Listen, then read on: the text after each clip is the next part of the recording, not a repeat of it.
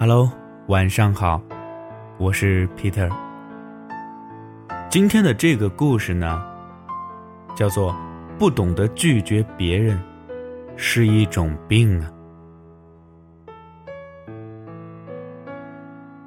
公司呢有一个实习生，他爱吃一切糯米做的东西，就叫他糯米吧。他最近呢有点烦。连公司吃年糕和粽子，他都懒得抢了。我相信，这个烦恼你们也有过。就是帮了别人十次忙，拒绝了一次，他就成了坏人。糯米是出了名的老好人。糯米啊，住在下铺，室友呢，住上铺，成天坐在他床上吃饼干，饼干渣。掉的到处都是，也不收拾。他虽然很不爽，但也不好意思不让他做。糯米是北京人。有一次周末回家，室友说要让自己高中同学来住他的床，他也不好说什么。等他周日晚上再回到宿舍的时候，发现床上乱七八糟的，这就算了。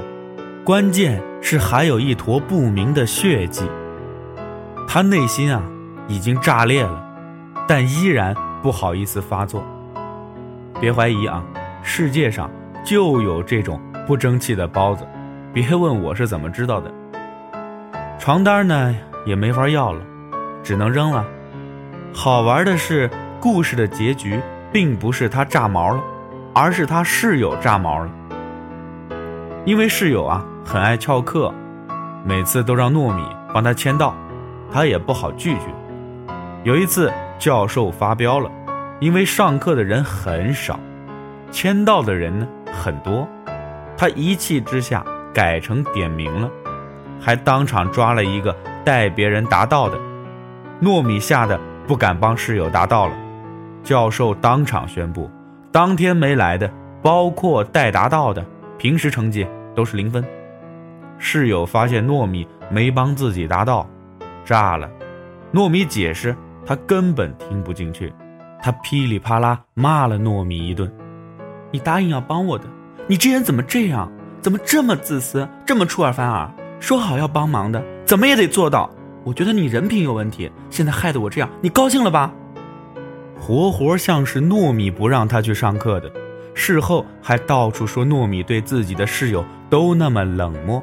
绝对不是什么好人，糯米真是逼了狗了。糯米说这事儿的时候啊，另一个实习生就很直接，说：“还不是怪你自己，谁叫你平时装好人啊？”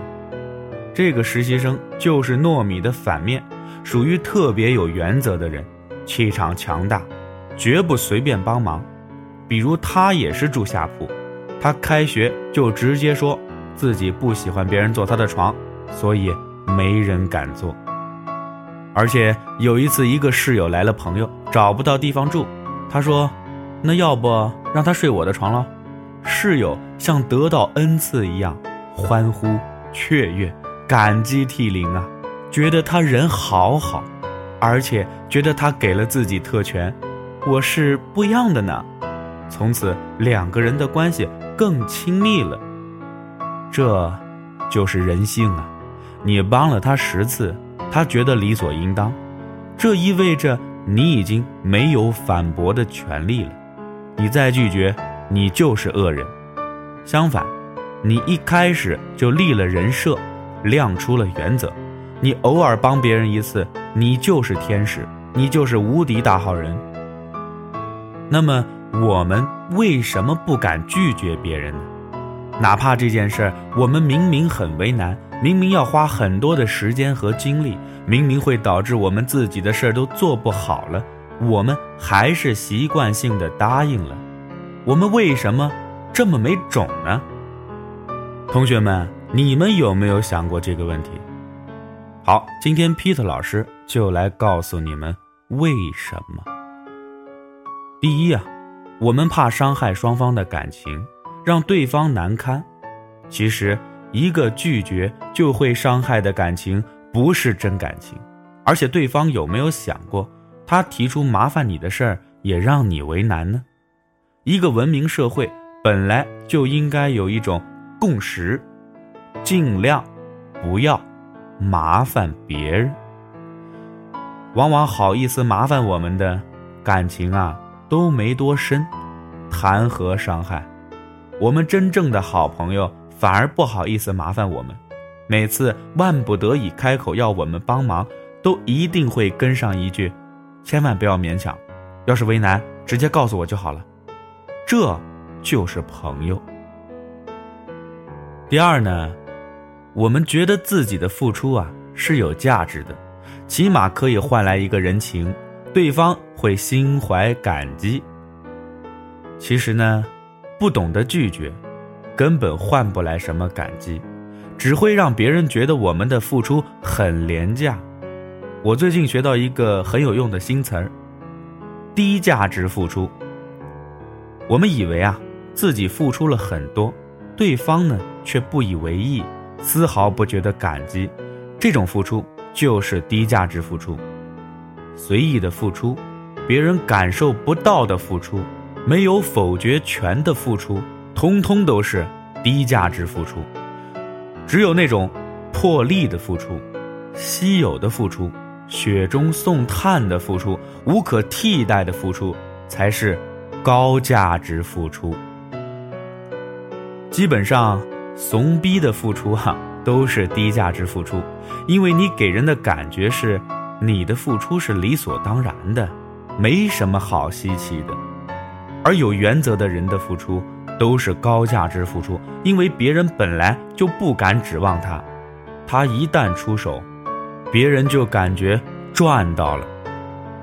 第三呢，我们害怕冲突，我们用帮忙去解决问题，不敢直面矛盾呢。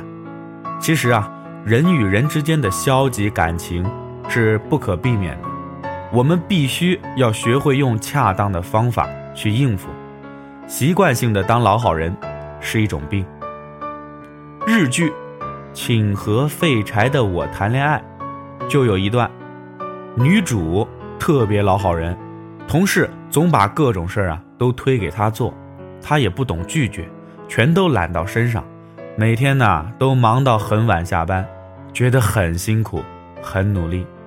男主角呢就毫不留情地说：“其实你很懒惰，你是懒得去解决这种冲突，你自己扛了反而省事儿，因为对你来说，直面冲突比帮忙更麻烦。”这句话呀说的太对了，我就深有感触。因为对我这种怂逼来说，在别人提出要求的当下说不，比帮忙难多了。第四呢，你觉得你不帮忙，别人就解决不了了，他就完蛋了。其实啊，你没有你想象中那么重要，要相信别人是有能力解决的。我一个朋友之前啊来拜托我。邀请我去他们大学做一个讲座，说同学们呢都很喜欢我，特别期待见到我。他们甚至宣传海报都想好了，环节都设计好了，非我不可呀。朋友还说呀，如果我不去，他麻烦就大了。那段时间我刚好有别的事儿，必须声明一下啊，不是什么大事儿，实在没法去。搞得我特别内疚，觉得没有帮上朋友的忙，害得他的工作都做不好了。可结果呢，他们邀请了另外一个作家去演讲，那个作家长得还超级帅，比我帅气一万倍。我不伤心，我也没哭啊。哈同学们都嗨爆了，过道上都挤满了人。我操，说好的非我不可呢？这还是比较好的情况啊，更多的时候，那些人啊来找你帮忙，让你帮忙代购啊，翻译个文章啊，代写个毕业论文呐，设计个 logo 啊，他们要么是懒，要么就是想占便宜，这种忙更不该帮了，因为他们根本就不尊重专业呀，不懂得专业的价值。一个英语专业的人翻译一篇文章。只要几天，那是因为人家之前在这方面有上万个小时的积累呀。那么故事呢，就先说到这儿，啊，同学们，给你们留下一个问题：到底应该怎么才能改掉不懂得拒绝的坏习惯呢？回去好好想一想，咱们明天呢继续聊。我是 Peter，明天见。